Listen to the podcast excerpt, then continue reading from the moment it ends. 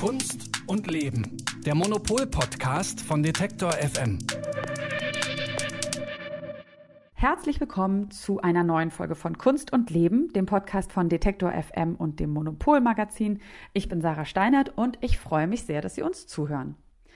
Es geht wahrscheinlich jedem von Ihnen so, dass Sie mal im Museum oder in einer Galerie waren, vor einem Bild gestanden haben, vielleicht auch vor einer Installation oder auch wie meinem, in meinem Fall oft einer Statue, mit der Sie absolut gar nichts anfangen konnten. Vielleicht haben Sie noch den kleinen Beschreibungstext daneben gelesen und das hat aber auch die Ratlosigkeit nicht verschwinden lassen. Vielleicht hat sie auch wütend gemacht oder, und das ist vielleicht sogar der schlimmste Fall, waren Sie einfach völlig gleichgültig. Und dann kommt die nächste Besucherin, der nächste Besucher und verweilt vielleicht genau staunend vor diesem Kunstwerk, was bei ihnen so gar nichts ausgelöst hat. Ja, die Frage, ob Kunst einem gefällt oder nicht, liegt eben häufig im Auge des Betrachtenden. Und das ist ja auch ganz gut so. Trotzdem aber, wenn Kunst jetzt nur reine Meinungssache wäre, wozu bräuchte es dann überhaupt die Kunstkritik? Ja, und mit wem ließe sich genau diese Frage jetzt besser besprechen als Menschen, die Kunst nicht nur leidenschaftlich gerne kritisieren, sondern auch von Berufswegen her? Und die haben wir heute alle im Podcast zu Gast, unter anderem den Online-Chef vom Monopol-Magazin Daniel Völzke, mit dem ich über Kunstkritik im Netz spreche. Und wie immer ist mit dabei die Chefredakteurin vom Monopol-Magazin Elke Buhr und wie auch in der letzten Folge die Monopol-Redakteurin Saskia Trebing. Denn die beiden haben sich in der Redaktion von Monopol-Magazin mal so ein bisschen umgehört bei den Kolleginnen und Kollegen und genau diese Frage besprochen. Was ist eigentlich gute Kunst? Was ist schlechte Kunst? Und einige dieser Antworten hören wir hier. Und damit begrüße ich euch beide auch als erstes ganz herzlich hier im Podcast. Hallo Elke, hallo Saskia. Hallo, hallo. Ich fange mal an mit meiner ähm, ersten Begegnung mit der modernen Kunst. Ich glaube, ich war so gerade Teenageralter, vielleicht 13, und war mit meiner Mutter und meinem Bruder im Hamburger Bahnhof und in Berlin. Und lau wir laufen an einem, ähm, an einem großen, wirklich äh, sehr überdimensionierten Kunstwerk vorbei. Ähm, das bestand aus einer weißen Leinwand, bestimmt drei Meter mal zwei Meter. Und in der Mitte war ein grüner, mittelgroßer Punkt. Und ich habe es überhaupt nicht verstanden und hatte den Impuls, den wahrscheinlich ähm, viele haben, die man auch immer mal wieder hört, wenn man mit anderen Leuten zusammen im Museum ist, dass man da denkt, was ist denn daran Kunst? Das könnte ich doch auch. Habt ihr eine ähnliche Geschichte, ähm, vielleicht auch aus der jüngeren Vergangenheit, wo ihr euch das letzte Mal partout nicht entscheiden konntet, ist das jetzt hier gut oder ist das schlechte Kunst? Also ich habe nur, da fällt mir nur wiederum mein, äh, da fällt mir mein zweiter Sohn ein. Das war so lustig, den habe ich mal auf eine Messe mitgenommen äh, und ich musste was moderieren und er musste an unserem Stand warten und an unserem Stand gab es so Editionen von uns, die waren von einem Künstler, Carsten Fockheiser, der, der malt mit Filzstift und er machte mit Filzstift ähm, äh, so ganz so ganz feine Striche und dann hinterher habe ich den manuell abgeholt und er so, ey Mama, was ist denn das für ein Quatsch? Filzstift, das kann ich selber. Und das habe ich dann dem Künstler erzählt und den hat es dann nicht losgelassen. Der hat noch jahrelang ständig E-Mails geschickt, was ich manuell alles zeigen sollte, was er sonst noch Wirklich? alles malt, bis dieses Kind endlich mal überzeugt sein sollte davon, dass Carsten Bock ein guter Künstler ist. Es ist aber bis heute hat es nicht so richtig funktioniert. Also ähm, ich selber kann mich gar nicht an so, eine, an so eine Erfahrung eigentlich erinnern. Ich glaube, weil ich in dem Alter noch gar nicht so viel in Ausstellungen gegangen bin. Aber, ähm, aber genau, an meinen eigenen Kindern kann ich das sehen. Ich bin die ganze Zeit mit denen in dieser Debatte. Warum ist das kurz? Mhm. Was soll denn das? Und so weiter. Und daran kann man eben auch sehen, ähm, das Problem ist, es bringt einem überhaupt nichts, wenn man so ein einzelnes Bild betrachtet. Also wenn du einfach nur dieses eine Bild siehst mit dem Punkt da drin, dann denkst du natürlich, was für ein Schwachsinn. Aber ähm, die Kunstbetrachtung erfordert eben, dass man das in Rahmen der, also das macht immer nur Sinn, zusammen mit der ganzen anderen Kunst, also mit der gesamten Entwicklung der Kunstgeschichte der Moderne. Und deswegen ist das so kompliziert und deswegen, wer weiß, macht es am Ende vielleicht doch Sinn. Ich hatte es in letzter Zeit, glaube ich, das letzte Mal, und ich habe mich immer noch nicht entschieden, ob das jetzt äh, großer Quatsch oder ziemlich gut war, dass der US-Künstler Andres Serrano, den ich eigentlich sehr gut finde und der sehr in den 90ern gerade sehr provokative Fotografie gemacht hat, war einer der wenigen Künstler, die sich Donald Trump irgendwie genähert hat, ohne ihn sofort zu verteufeln und so eine klare Position einzunehmen, was bei den meisten Künstlerinnen und Künstlern der Fall war. Der hat einfach alles aufgekauft bei eBay, was es so gab, von Donald Trump bis hin zur Hochzeitstorte und einer getragenen Krawatte und Interieur aus seinen pleitegegangenen Casinos, hat es einfach ausgestellt und damit auch ganz unterschiedliche Reaktionen hervorgerufen, ähm, je nachdem, wie man politisch auch zu dieser Figur steht. Also sowohl hat man das als ähm, Hommage als auch als Kritik wahrgenommen und irgendwie fand ich es ein bisschen faul, weil man irgendwie einfach nur Sachen zusammengetragen hat. Auf der anderen Seite finde ich es auch immer noch interessant, weil das irgendwie ein offenerer Zugang ist, als irgendwie so monströse Bilder zu zeichnen. Und darüber habe ich sehr lange nachgedacht. Ich bin immer noch zu keinem Urteil gekommen, aber es stimmt natürlich auch, was äh, Elke gesagt hat, dass es sehr stark auch einen Einfluss hat, was haben diese Künstlerinnen und Künstler vorher gemacht, was kennt man von denen, wie ist vielleicht auch die eigene Seherfahrung. Aber solche Momente, wo man eben selber auch so rumlaboriert, die sind, finde ich, nicht so selten und sind auch oft produktiv. Also ich finde das gar nicht so ein schlechtes Zeichen. Mhm. Auf der anderen Seite gibt es noch einen Moment, wo ihr gemerkt habt, da seid ihr richtig geflasht gewesen von einem Kunstwerk, von einem einzelnen Kunstwerk vielleicht auch? Ich erinnere mich, eine meiner prägendsten Erfahrungen war, ähm, das war eine relativ frühe Dokumenta. Ich glaube sogar, das war die von Okwoy Envesor. Da war äh, so eine Zelle von Louise Bourgeois ähm, äh, Louise Bourgeois, diese amerikanische Künstlerin, die äh, eigentlich erst so in ihren 70ern, also sehr spät so richtig Karriere gemacht hat. Und äh, diese Zellen, das waren so Räume und, äh, und da drin war so eine Marmorskulptur von einem, ähm, äh, äh, das war ein männlicher Torso, der sich so nach oben bog, wie so früher Frauen in so einem hysterischen Bogen dargestellt wurden. Also es ist so eine ganz hingebungsvolle hinge hingebungsvolle Haltung und drumherum waren so ein paar halt so, so eine Gitterstruktur, es war wie so eine wie so ein Gefängnis. Also jedenfalls hat mich das total ergriffen. Vielleicht war ich doch gerade verliebt, ich weiß es nicht. Irgendwas muss gewesen sein. Jedenfalls erinnere ich mich daran, dass ich da auch so dieses, einfach dieses Konzept von so einer Rauminstallation und so dann zum ersten Mal richtig so empfunden habe und so, das fand ich ganz super. Und vielleicht denkt man ja auch, dass Kritik immer was total Rationales ist, aber bei unserer kleinen Umfrage in der Redaktion kam eben auch raus, dass es manchmal was mit Gefühl und mit gepackt werden zu tun hat, wie zum Beispiel äh, unser Redakteur Jens Hinrichsen auch gesagt hat. Es ist ganz einfach zu sagen, was schlechte Kunst ist, aber es ist unheimlich schwer zu begründen, weil ähm, wenn ich gute Kunst sehe, dann trifft die mich. Also dann habe ich ganz schnell äh, Ideen äh, und kann sehr gut erklären, ähm, warum die mich trifft und was mich so anfasst, obwohl sie sich natürlich die gute Kunst auch mir entzieht und ganz viele Fragen stellt. Aber das finde ich dann relativ einfach.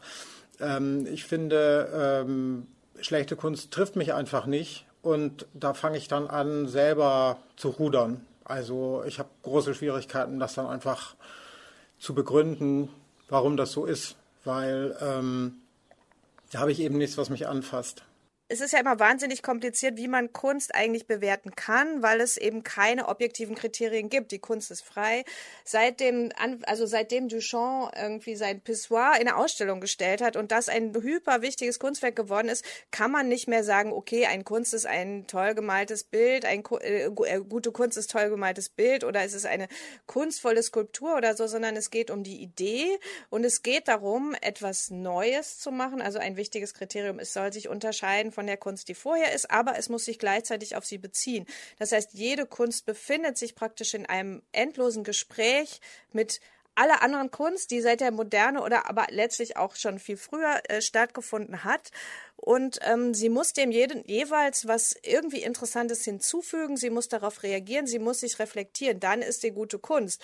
Und ich glaube, ähm, das macht es eben auch so, gerade wenn man anfängt oder wenn man jetzt nicht so gut auskennt, macht es so komisch, äh, vor Werken zu stehen und die sind dann im Museum und man versteht nicht warum.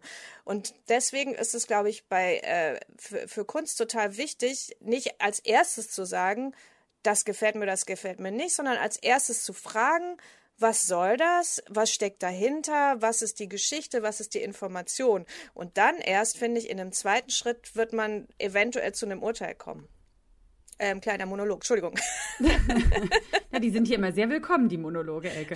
Ähm, ich habe in der Neuen Zürcher Zeitung, das geht jetzt so ein bisschen oder sehr eigentlich in die ähm, in eine ähnliche Richtung dessen, was du beschrieben hast, ähm, einen interessanten Artikel darüber gefunden. Da versucht auch der Redakteur so ein bisschen zu beschreiben, was ist gute Kunst, was ist schlechte Kunst. Er bringt auch ähm, ein, ein, wie ich finde, total schönes äh, Zitat von ähm, Martin Kippenberger wohl, über den wir ja auch hier schon im Podcast gesprochen haben, ähm, der wohl gesagt hat, Leberzirrhose ist keine Ausrede für schlechte Kunst und ähm, ne, sagt irgendwie, dass zum Beispiel ähm, es geht irgendwie um so eine, ein gutes Gleichgewicht ähm, zwischen ähm, jetzt kann ich das nochmal, das zitiere ich jetzt nochmal, zwischen Erlebnis, Erfahrung, Authentizität, Vorstellungskraft, Schöpferkraft, Ideenreichtum und handwerklichem Können, technischem Verständnis, Materialbeherrschung. Noch ein bisschen anders, als was du gesagt hast, aber ähm, da, ja, da beschreibt er eben auch, dass zum Beispiel ähm, wenn jetzt ein Künstler sein, seine, seine Biografie total ausschlachtet, ne? also das, oder eigene Erlebnisse, dass das äh, irgendwie im Gleichgewicht stehen muss zu seinem ähm, ja, zur Originalität des Kunstwerks oder auch zum sonstigen Können. Und das fand ich so ganz gut. Und ich finde, wenn du das erklärst, da hat man schon den Eindruck, es ist jetzt nicht völlig willkürlich. Ähm, und trotzdem habe ich mich gefragt, wie oft habt ihr das in der Redaktion zum Beispiel, dass ihr merkt, ähm, dass ihr sehr, sehr unterschiedlicher Meinung seid, doch was die Qualität von vielleicht einer neuen Ausstellung oder neuen Werken von einem Künstler ähm, angeht? Ehrlich gesagt relativ selten. Also es gibt immer so in Nuancen, also es gibt so ein paar Künstler, die Silke, meine Kollege Silke zum Beispiel irgendwie besser findet als ich und so weiter, aber letztlich, glaube ich, gibt es so eine ähm, dadurch, dass wir alle ähm, sehr, also sehr viel sehen und eine ähnliche Herangehensweise an die Kunst haben, nämlich eben eine, die auf Wissen basiert irgendwie und auf Information und auf Kontext und auch auf einem gewissen Niveau. Also weil wir sind alle halt, äh, also als professionelle Kunstkritiker äh, innen äh, ist, glaube ich, das Schlimmste für uns, diese Haltung von Leuten, die sagen, ich will überhaupt nichts wissen über die Kunst, ich will ähm, gucken, ob mir das gefällt oder nicht. Die sich praktisch so ganz auf ihren sogenannten Geschmack äh, zurückziehen und überhaupt keine Kriterien gelten lassen wollen, die das praktisch auch als so eine Art Zumutung empfinden. Und das ist eben was, was immer mehr zunimmt. Also ich glaube, deswegen wollten wir jetzt auch mal endlich so einen Podcast machen über Kritik, weil es gibt immer mehr Leute, die sagen irgendwie, ähm, nee, ich lasse mir von diesen elitären Säcken irgendwie und von diesem elitären Kunstsystem nicht vorschreiben, was ich gut zu finden habe und was nicht, die sich praktisch so beleidigt fühlen davon, dass man versucht, irgendwie Kriterien aufzustellen und mal ein bisschen nachzudenken, sondern die halt sagen so, wenn mir was gefällt, dann ist es irgendwie das Einzige, was zählt. Und sowas macht uns, glaube ich, alle relativ rasend und äh, deswegen haben wir da alle irgendwie, äh, glaube ich, so ähnliche, äh, äh, so ähnliche Meinung. Aber Saskia muss jetzt unbedingt mal erzählen, was sie im aktuellen Heft äh, gemacht hat. Nämlich Saskia ist mit äh, der, der Mut einer Löwin, sage ich mal, in, in die schrecklichste Geschichte hineingestolpert. Wir haben sie hineingeschubst, die man sich überhaupt vorstellen kann. Sie hat nämlich sich mit Leon Löwentraut beschäftigt, den du, Sarah, wahrscheinlich gar nicht kennst. Oder kennst du Leon Löwentraut? Mhm, cool, danke für die Test. Vorlage. Dann kann ich zugeben, nein. das ist sehr gut, weil das heißt, dass du viel zu wenig Bildzeitung liest. So, aber jetzt, ja. Saskia, erzähl mal, wer Leon Löwentraut ist und was wir mit dem gemacht haben. Also wir haben, glaube ich, gar nichts so Schlimmes mit ihm äh, angestellt, sondern eigentlich ihn mal beim Wort genommen. Ähm, dabei handelt es sich um einen Künstler, Maler ähm, aus dem Rheinland, wohnt, glaube ich, jetzt in, in Mönchengladbach und hat eigentlich schon als Teenager angefangen, ähm, ja, so in den Medien als äh, malendes Wunderkind sehr viel Beachtung zu finden. Also ähm, malt seit er sieben ist und das ist ganz interessant, weil wenn man diesen Namen anbringt in so einem klassischen Kunstkontext, hat man eben zwei Reaktionen. Entweder man ist total entsetzt oder man kennt ihn nicht. Also es ist irgendwie so eine Art von Öffentlichkeit, ähm, die ja, sich einfach sehr stark unterscheidet von so dieser klassischen Kunstwelt. Also äh, er hat mal live im Frühstücksfernsehen gemalt, ähm, er war, hat eine ganze NTV-Doku gehabt schon als Teenager. Er ist sehr präsent so in Kontexten, wo er dann mit David Garrett zum Beispiel ein Projekt macht, mit Wladimir Klitschko gab es, ich hoffe, es war der richtige Klitschko-Bruder, einer der Klitschko-Brüder auf jeden Fall. Und ähm, ist auf einer bestimmten Art von Messe total präsent. Ähm, verkauft wahnsinnig gut und äh, lebt eigentlich so von diesem Mythos des Malen müssens, nichts erklären müssens und ähm, ja, einfach so dieses ähm, Schöpfen müssens als äh, junger Typ, modeaffiner Typ, der sich selber auch eigentlich gut einfach vermarktet hat, wahnsinnig viele Follower auf Instagram. Und ähm, wir hatten dann das Gefühl, es muss sein, dass man sich sowas eben auch anschaut, weil es nämlich, finde ich ja schon auch von so einer Art von, ähm, ja, fast schon so einer elitären Ignoranz äh, zeugt, wenn man sagt, das hat mit dem Kunstbetrieb jetzt nichts zu tun, weil es sind einfach Bilder, die viele Leute ansprechen, die eine Art von Erfolg haben, einfach messbar. Und ähm, ja, insofern habe ich mir dieses Phänomen mal so ein bisschen näher angeguckt. Ähm, was sind das für Künstler? Da ist jetzt Leon Löwentraut nicht der Einzige, aber vielleicht dann doch der bekannteste in einer bestimmten Öffentlichkeit. Ähm, wie machen die das, dass sie diese Aufmerksamkeitsmechanismen der Kunstwelt einfach total aushebeln? Weil es normalerweise ja so ist, dass nur die allerbekanntesten, wie jetzt jemand wie Gerhard Richter oder Marina Abramovic, die in der Kunstwelt einfach den das größte Renommee haben, die tauchen manchmal im Mainstream auf. Und andersrum funktioniert es aber lustigerweise auch. Das ist eine Art von Kunst, die total unabhängig ist von der Art von Kunstkritik, wie wir sie jetzt vielleicht verstehen, und dann eben über so eine Mainstream-Öffentlichkeit dann wieder zurücksickert in den Kunstkontext. Und das ist eigentlich ein super spannendes Phänomen, weil äh, es wirklich diese Gatekeeper, wie man so schön sagt, von ähm, Kunstinstitutionen eigentlich aushebelt. Hm. Ähm, inwiefern dabei auch so unsere neue digitale Welt und die sozialen Medien eine Rolle spielen, das werden wir auch mit Daniel noch besprechen nach dem Gespräch mit euch. Ähm, ich würde gerne nochmal auf so eure Rolle als Kunstkritiker zu sprechen kommen. Also ähm, inwiefern äh, spielt auch dadurch, dass ihr quasi eure Kunstkritik ja nicht für euch behaltet, sondern rausgibt, inwiefern spielt das auch eine Rolle für die Bewertung der Kunst?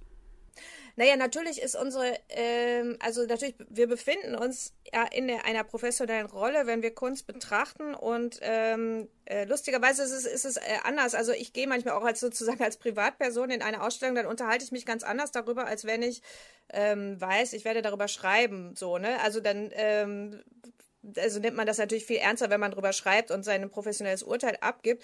Und natürlich ähm, äh, überlegt man sich, in welcher Rolle bin ich eigentlich? Also äh, für wen schreibe ich jetzt eigentlich? Ich schreibe das ja nicht für mich, sondern ich bin ja ein, eine Vermittlungsinstanz zwischen dem Kunstbetrieb und der Öffentlichkeit. Und ich bin auf der, ich bin äh, den Künstlerinnen und Künstlern irgendwie, ähm, ich stehe in Verhältnis zu denen, ich, äh, ich diene denen sozusagen für, für ihre Feedback und für ihre ähm, Öffentlichkeit. Und auf der anderen Seite bin ich ja den äh, Leuten, die das lesen, verantwortlich. Und äh, meine Kollegin Silke Hohmann hat das, äh, dieses Spannungsfeld eigentlich sehr schön auf den Punkt gebracht in ihrer kleinen Erzählung. In der Rolle als Kunstkritikerin äh, findet man sich plötzlich wieder und hat das Gefühl, man muss jetzt wirklich Kriterien herstellen, die ähm, die transparent sind und anhand derer man erklären kann, was ist gute Kunst, was ist schlechte Kunst, warum ist das jetzt gelungen oder auch nicht gelungen. Gleichzeitig ist man aber auch erstmal ähm, eigentlich zwei Polen sozusagen verpflichtet, nämlich einerseits der Kunst und den Künstlern, andererseits aber eben auch den Leserinnen und Lesern. Äh, und ähm, das ist so eine Entwicklung, die man so durchmacht oder die ich so durchgemacht habe, wo ich dachte, am Anfang wollte ich auch immer sehr stark unterhalten und meine Kriterien offenlegen natürlich, aber irgendwie die auch erstmal überhaupt entwickeln und manchmal vielleicht auch so die eine oder andere Pointe landen, die dann am Ende vielleicht auch ein bisschen böse war oder vielleicht sogar ein bisschen gemein oder ungerecht, einfach weil ich äh, wollte, dass es interessant ist, ähm, das zu lesen und dass der, die Leser Spaß haben und Leserinnen. Und ähm, das hat sich ein bisschen verändert, weil ich finde, dieses absolute, das ist gute Kunst und das ist schlechte Kunst, muss man natürlich total differenzieren. Und ich habe ein bisschen mehr angefangen, auch so äh, zu gucken. Es gibt ja Kunst, die ich als äh, die ich schlecht finde, aber die trotzdem eine Qualität hat in dem, was sie vielleicht vielleicht ist sie gut in dem, was sie sein will. Und das kann man dann auch so sagen. Oder man kann draufhauen. Und ähm, da äh, habe ich das Gefühl, ähm, vielleicht schreibt man dann eher einfach nicht drüber, wenn man es so richtig schlecht findet. Außer man ärgert sich außerordentlich und findet, das führt in eine total falsche Richtung. Und hier sind irgendwelche Kräfte am Werk, die man bekämpfen will. Und dann muss man das auch machen. Was ich auch total wichtig finde bei dieser Art von Außenwirkung ähm, und auch zu dem, was Silke gesagt hat, dass es so eine Art von Verhältnismäßigkeit gibt. Also, dass man sich selber auch immer mal so eine seine eigene Rolle präsent macht, so welche Reichweite hat man selber, welche Reichweite hat zum Beispiel eine Künstlerin, äh, eine Künstlerin oder ein Künstler? Und welche Institutionen stehen dahinter? Und dass man eben ähm, teilweise auch Kunst, die sich sehr grandios verkauft, also jetzt so diese Erzählung von Löwentraut als Picasso zum Beispiel, die sich einfach seit Jahren durchzieht durch alle möglichen Medien, das macht, finde ich, auch einen Rahmen auf, wo man halt mal gucken muss, so ja, ist das verhältnismäßig oder ähm, das kreiert auch eine bestimmte Fallhöhe, finde ich, die dann aber auch wichtig ist, die mal zu benennen zum Beispiel. Und das ist für mich was total anderes, als wenn man jetzt in einen kleinen Projektraum geht, die gerade ihre erste Ausstellung machen, zum Beispiel mit ähm, Freiwilligen und so weiter. Also diese Idee, dass man immer gucken muss, was ist eigentlich der Anspruch und mit welcher Haltung geht auch Kunst an die Öffentlichkeit und dass das mhm. für mich auch sehr stark beeinflusst, wie man mit Kritik umgeht. Mhm. Ähm, Hat es die Klassik, äh, die klassische Kunst ähm, auf eine gewisse Art und Weise leichter. Ähm, also ich denke jetzt irgendwie so an, keine Ahnung, auch noch wirklich so richtig Rem Gemälde von Rembrandt zum Beispiel, ne, wo, wo natürlich auch viel Kontext und viel dahinter ist, aber die man auch einfach ähm, so vielleicht äh, vom Prinzip her auch wie die ähm, Löwentraut-Bilder, zu denen man sofort einen Zugang hat, die man sofort bewerten kann. Ist das auch ein Unterschied, so, so was die Stilrichtung oder die Kunstrichtung angeht, zwischen moderner Kunst und eher klassischer Kunst? Oh, das ist eine lustige Frage, habe ich noch nie drüber nachgedacht. Also ich glaube, wenn, äh, wenn unser eins äh, äh, klassische Ausstellungen äh, äh, betrachtet, dann denken wir vielleicht eher drüber nach, wie ist das jetzt kuratiert? Also wie, wie ist das jetzt gemacht? Was für eine Erzählung macht diese Ausstellung? Und äh, ja, natürlich ist sozusagen die klassische Kunst, also gerade die figurative Kunst oder so, ist auf der einen Seite ähm, vielleicht leichter jetzt für so äh, die, äh, die Mehrheit der Leute zu verstehen, aber auf der anderen Seite auch gar nicht, finde ich, weil zeitgenössische Kunst, es gibt so viel an zeitgenössischer Kunst, die ja wirklich ein Spiegel der Jetztzeit ist und die ja auch so Projekte Projekte macht, die dann auch wiederum wieder ganz einfach zu verstehen sind. Also ist es schwieriger zu verstehen, wenn man mit einem Künstler eine Performance macht, wo man, wo alle zusammen Tee trinken und sich unterhalten, oder wenn man äh, sich ein Rembrandt-Gemälde von jemandem anguckt, der 500 Jahre tot ist und von dem man gar nicht weiß, was seine Lebensumstände waren. So, also äh, ich weiß ich gar nicht, ob das, ob das jetzt, ob man das so gegeneinander aufrechnen kann. Ich finde, dass viel zeitgenössische Kunst eigentlich ganz leicht auch zu, äh, zugänglich ist. Insofern, wenn man sagt, okay, die haben jetzt das Thema Nachhaltigkeit, die haben das Thema, keine Ahnung, äh, die haben jetzt ein politisches Thema, das ist aktivistische Kunst oder ähm, also ich, ich glaube, dass eigentlich, wenn man, äh, wenn man so das richtig vermittelt, zeitgenössische Kunst auch total zugänglich sein kann. Also wir haben ja immer noch dieses, weil wir haben auch damit angefangen, dieses Bild von so einer Leinwand mit so nur so einem Punkt drauf und alle fragen sich, was soll das? Aber ich glaube, dass die Kunst, die jetzt so ganz heute gemacht wird, die ist ja gar nicht so. Also da gibt es ja gar nicht mehr, also Abstraktion ist ja gar nicht mehr so das Ding. Das mit dem Punkt auf der Leinwand haben wir gemacht. Das haben wir hinter uns. Und jetzt ist es ja so ganz viel, dass einfach so, so wie so Projekte sind, wo man so richtig mit reingezogen wird als ähm, Betrachterin. Und ich glaube, eigentlich könnte das total zugänglich sein. Das Problem ist nur, wir haben ja jetzt in unserem Heft auch so einen ähm, Aufsatz von, äh, von einem äh, Kunsthistoriker, Jan von Brevern, der schreibt ganz schön, warum gibt es eigentlich so wenig Verrisse in der Kunst? Also warum wird Kunst eigentlich selten harsch kritisiert? Also Theaterkritiker zum Beispiel haben ja immer schlechte Laune, Literaturkritiker sind auch oft ganz schön hart und schreiben irgendwie dieser Roman ist schlecht und jener, während man noch nie gelesen hat, das vorletzte Bild von Gerhard Richter war so schlecht, während das vorvorletzte viel besser war. und der sich halt fragen, sie fragt, warum das eigentlich so ist und meint halt, dass es äh, irgendwie so einen komischen Respekt gibt vor der Kunst, weil man eben eben immer so unsicher ist, weil Kunst halt so alles sein kann. Und das stimmt natürlich. Also Saskia hat das ja gerade schon gesagt, dann guckt man so ein bisschen, was ist der Kontext, was ist der Anspruch, aber trotzdem ist eigentlich wirklich, glaube ich, Kunst nochmal schwerer zu bewerten und letztlich, ähm, ja, sagt Sebastian da eigentlich was sehr Schönes zu. Schlechte Kunst ist, wenn man mit dem Denken zu schnell fertig ist. Ähm, wir Kritiker machen die Erfahrung ähm, auch immer wieder beim Schreiben, ähm, ein Text oder Wörter sind nie so komplex wie ein Bild. Und das ist auch unsere Aufgabe. Wir vermitteln ja zwischen dem Werk und einem Publikum. Aber im besten Fall machen wir dabei auch immer klar, dass wir nicht alles an dem Werk verstanden haben oder erklären könnten. Ähm, anders ausgedrückt, ausgedrückt, wenn ein Kunstwerk keine Magie hat, wenn da nicht irgendein Rest bleibt, wenn, wenn es einen Punkt hat am Ende oder gar ein Ausrufezeichen, dann ist es höchstwahrscheinlich schlechte Kunst. Und im Moment, wo wahnsinnig viel Text ja auch produziert wird, also jedes Kunstwerk, gerade eben bei Konzeptkunst, äh, wenn man immer sagt, das ist so kompliziert, kommt Kunst ja ganz oft auch mit so einer Gebrauchsanleitung. Also da sind ja ganz viele Akteurinnen und Akteure auch beteiligt von der Galerie, von Museen.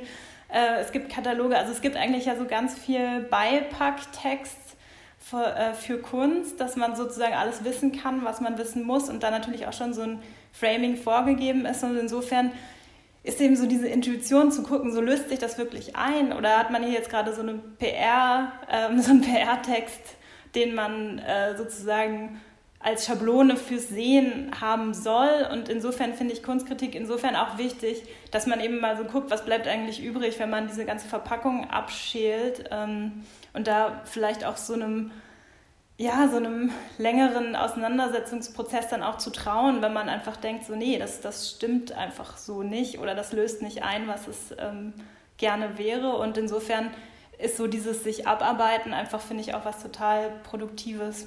Mhm. Insofern hat also Kunstkritik auch eine vermittelnde Position ne, zwischen Künstler und Kunstkonsumierenden, ähm, weil eben ne, professionelle Kunstkritiker quasi viel mehr Hintergrundwissen mitbringen, äh, viel mehr Überblick haben über das, was Elke auch am Anfang gesagt hat, über quasi den, den, den äh, kunsttechnischen Kontext, aber eben auch über das Gesamtwerk des Künstlers und so weiter und so fort. Ähm, das ist eine schöne Überleitung eigentlich schon zu unserem nächsten Thema, weil wir trotzdem nochmal dahin gucken wollen, was auch aktuell die Kunstkritik beeinflusst oder auch verändert. Ähm, wir hatten das schon angesprochen durch den, ja, durch den Einzug der, der sozialen Medien auch und dem Fakt, dass eigentlich jeder heutzutage, ähm, der einen Internetzugang hat, seine Meinung kundtun kann zu Kunst. Und darüber spreche ich jetzt mit dem Online- Online-Chef vom Monopol-Magazin Daniel Völzke. Und euch beiden, Elke und Saskia, danke ich ganz herzlich. Und wir sind gespannt auch nochmal auf äh, deinen Artikel, Saskia, im aktuellen Monopolheft und natürlich auch ähm, nochmal auf deine Gedanken, Elke, die du niedergeschrieben hast. Und wir hören uns beim nächsten Mal. Bis Dann bald. Danke.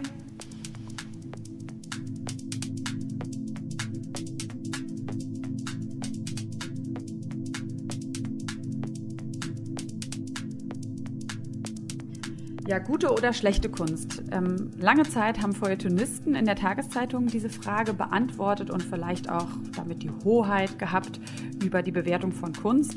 Ähm, vielleicht war es auch so, dass wir im Museum mit einem Freund oder einer Freundin darüber diskutiert haben.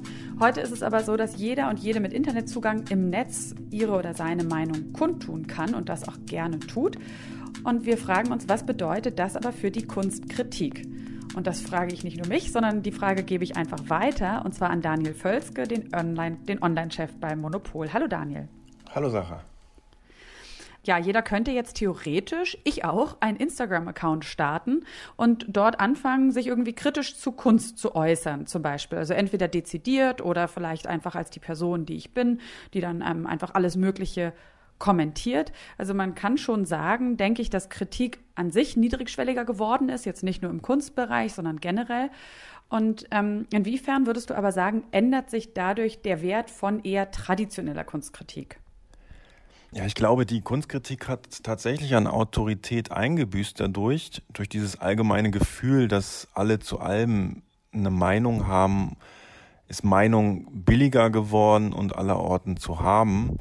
Dennoch ähm, gibt es zumindest in Deutschland wenige Blogs oder Instagram-Accounts, auf denen tatsächlich Kunstkritik stattfindet. Und ähm, auch in den, auf Instagram vor allen Dingen beschränkt sich das Posten von Kunst vor allen Dingen auf das Prinzip, ich war hier und habe es gesehen. Mm, es wird also selten, es werden da zwar, also es wird da selten direkt auf einzelne Kunstwerke eingegehen, gegangen. Stattdessen wird meistens ein Missstand äh, aus dem Umfeld der Kunst kritisiert, also zum Beispiel der Kunstmarkt und so. Und dabei wäre es tatsächlich total schön, wenn, äh, wenn, es, wenn es Kunstkritik auch ähm, als Schwarmintelligenz geben würde, ähm, so ähm, das eine eigenes gibt, ein Kunstwerk und äh, ganz viele Stimmen dazu. Das gelingt aber tatsächlich nur wenigen Accounts. Äh, zum Beispiel ähm, manchmal in der Kommentarspar, in der Kom Kommentarsektion des New Yorker Kunstkritikers Jerry Saltz, bei dem auf Instagram, da tat, pa passiert dann tatsächlich was ähm, und ähm, es werden da so Meinungen aus, es werden Meinungen ausgetauscht und man hat mhm. das Gefühl, äh, man gewinnt da tatsächlich was. Mhm. Und was glaubst du, woran liegt das? Also ist das auch vielleicht ein Kompliment an die, an die Kunstkritik, dass sich noch nicht so viele Leute trauen, in den sozialen Medien ja wirklich so mit diesem Label ähm, Kunstkritik zu üben, das auch zu tun? Ich glaube, das liegt vor allen Dingen zuerst mal daran, dass äh, Kunstkritik in den sozialen Medien nicht bezahlt wird. Äh, man äh, es muss die Person, die das macht, die Kritik formuliert, die Kritik äh, schreibt, äh, muss also eine besondere Leidenschaft haben oder Geltungssucht oder von Bitterkeit getrieben werden. Alles eigentlich Dinge, die wir auch aus der klassischen Kunstkritik kennen.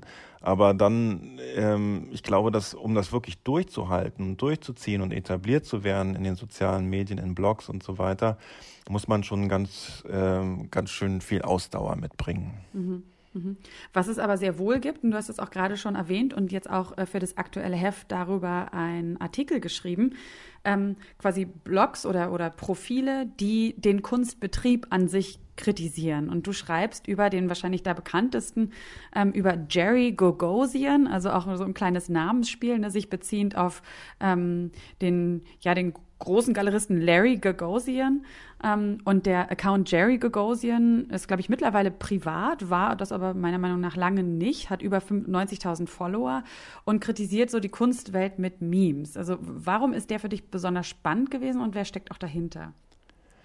Das war lange unklar, wer dahinter steckt. Es wurde dann 2020, äh, also vor über einem Jahr, wurde das ähm, äh, unfreiwillig aufgedeckt, also für Jerry Gagosian unfreiwillig. Ähm, und zwar äh, ist die Person dahinter Hilde Lynn Helfenstein. Das ist eine Kuratorin und Ex-Galeristin mit deutschen Vorfahren übrigens, 37 Jahre alt, wohnt in LA und wie sich herausstellt, hat lange Zeit Kunst studiert, ähm, was vielleicht ähm, gar nicht unwichtig ist. Und ich fand den Account interessant, weil er auf besondere Weise ähm, polemisch ist ähm, und sehr äh, pointiert äh, Sachen zur, zur Sprache bringt. Und man hatte immer das Gefühl, ah ja, da ist jemand, der kennt sich da total aus.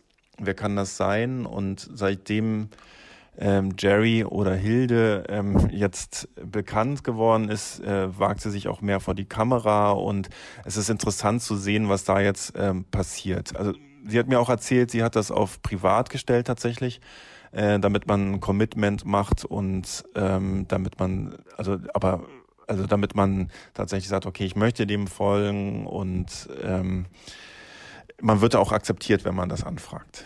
Mhm, okay. Und was herrscht da für ein Ton, würdest du sagen? Ja, ich fand immer, dass es also einmal sehr polemisch ist und dann aber auch fra als Frage, ob da, ob da jemand so ziemlich verbittert ist. Ähm, das ist bei Jerry Gagosian, aber auch bei ähnlichen Accounts wie zum Beispiel freeze.de mit Doppel-E, äh, nee, Freeze Magazine heißt der Account oder Art Review Power 100. Das sind äh, ähnliche Instagram-Accounts, die greifen Megagalerien an, Auktionshäuser, Sammlerinnen und Sammler. Und gerade bei Jerry Gagosian erscheinen Reiche oft als willige Opfer von den Kunsthändlern, die sich dann immer wieder neue Tricks ausdenken, um denen das Geld aus der Tasche zu ziehen. Ähm, also es ist, es geht viel um Kunstmarkt, weniger um, um Museen. Und es geht viel darum, dass man von der Kunstakademie nicht genug vorbereitet wird auf das Haifischbecken, was einen dann erwartet. Mhm. Hm, jetzt könnte man natürlich sagen, inwiefern ist das, also das ist ja irgendwie eine andere Form auch von Kunstkritik, also quasi äh, eine Kunstkritik, die jetzt nicht unbedingt das, das Kunstwerk, sondern eher den Kunstbetrieb an sich ähm, kritisiert. Du hattest es ja schon angesprochen, dass Ihre eigene Biografie, also dass sie an, äh, an einer Kunstakademie oder sogar an mehreren Akademien studiert hat, auch nicht ganz uninteressant ist. Kannst du uns das nochmal näher erklären? Äh, genau. Ähm, Hilde Lynn Helfenstein hat äh, ziemlich lange für amerikanische Verhältnisse Kunst studiert, auch vor allen Dingen in Europa, in Skandinavien und hat den Abschluss dann in San Francisco gemacht. Ähm, und ist dann mit einer Menge äh, von Schulden, also durch die Studiengebühren und die Student Loans, ähm, in die, ihr Berufsalltag gestartet und sagt heute, dass sie da überhaupt nicht vorbereitet war als äh, Kunststudentin äh, durch das Kunststudium, was man, wie man eigentlich Geld dann verdient und wurde dann mehr oder weniger gezwungen, in der Kunstwelt und im Kunstmarkt äh, zu arbeiten, indem sie bei Galerien angefangen hat und hat da tatsächlich dann auch so eine Art äh, Verbitterung aufgebaut und die ganze Polemik, ähm, die sich da so aufgestaut, also die, die ganze, der ganze Frust, der sich so aufgestaut hat, ähm, der bricht sich jetzt Bahn in der Polemik, die der Account ähm, mhm. versprüht. Mhm. Jetzt könnte man ja auch äh, sagen, ist das vielleicht auch wiederum ein gar nicht so unsmarter Trick von ihr, um vielleicht auch so ein bisschen den eigenen Marktwert äh, nach oben zu treiben? Und dann ja. vielleicht doch ihre eigene Kunst besser verkaufen zu können? Ähm, tatsächlich äh, macht sie keine Kunst mehr oder sieht mhm. das, was sie jetzt auf Instagram macht, ähm, als ihre Kunst an ähm, und fühlte sich lange als gescheiterte Künstlerin und äh, hat jetzt so das Gefühl, dass sie durch das, was sie äh, als Jerry Gagosian macht, ähm, dieses, dieses Scheitern aufgehoben hat, dass sie jetzt doch mhm. keine gescheiterte Künstlerin ist, sondern dass alles irgendwie doch noch einen Sinn gemacht hat. Was würdest du sagen, was bewirkt diese Art von ja, so Kunstbetriebskritik?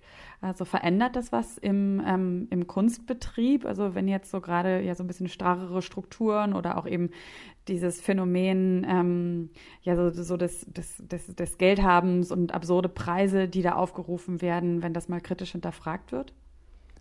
Es gibt zumindest äh, kurz mal einen Moment des erlösenden Lachens und ich glaube, deshalb werden solche Accounts auch geschätzt, ähm, dass man als Insiderin, Insider sieht, okay, andere Leute sehen das auch kritisch.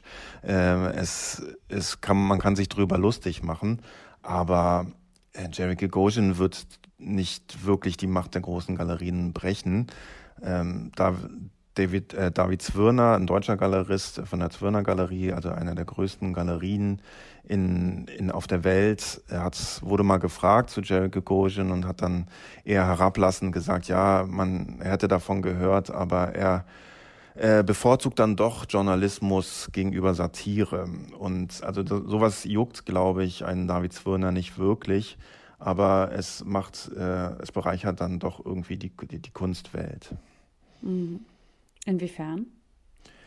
Ähm, seitdem Jerry Gagosian geoutet wurde, wer dahinter steckt, wagt sie sich auch immer mehr vor der Kamera und macht jetzt auch mehr Sachen, die weniger mit dem Kontext zu tun hat, also mit der Kunstwelt, sondern tatsächlich mit der Kunst. Es gibt ein Video auf Instagram, wo sie äh, durch die Ausstellung von Kors geht, den sie wirklich ganz schrecklich findet und äh, kommentiert, dann mit der Kuratorin spricht, die sie zufällig in der Ausstellung findet, im Brooklyn Museum ist das und ähm, sich erklären lässt, warum Kors relevant ist für die Kunstgeschichte.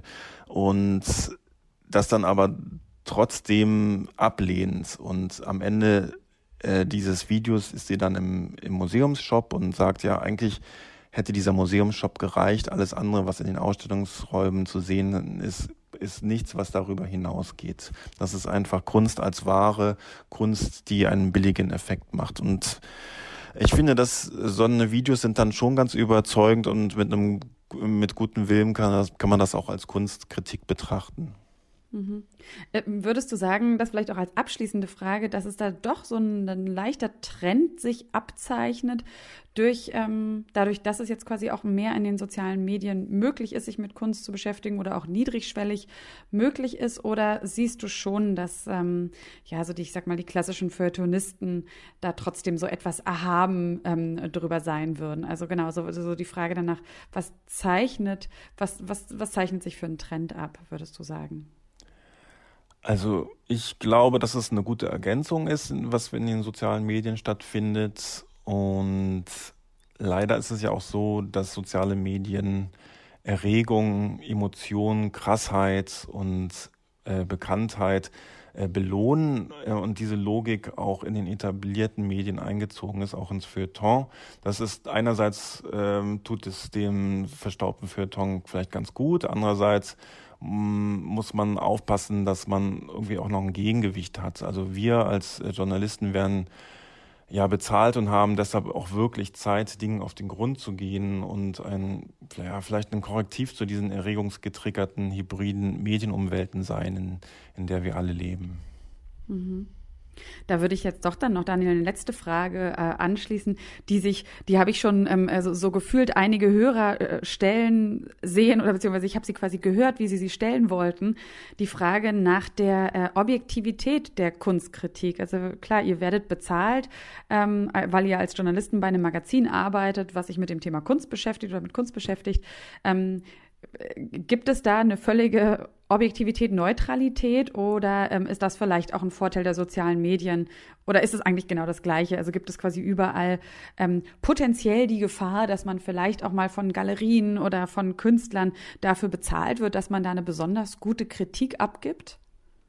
Also so direkt gibt es diese Gefahr nicht, aber es gibt natürlich ähm, Abhängigkeiten, die man als Magazin auf dem freien Markt hat.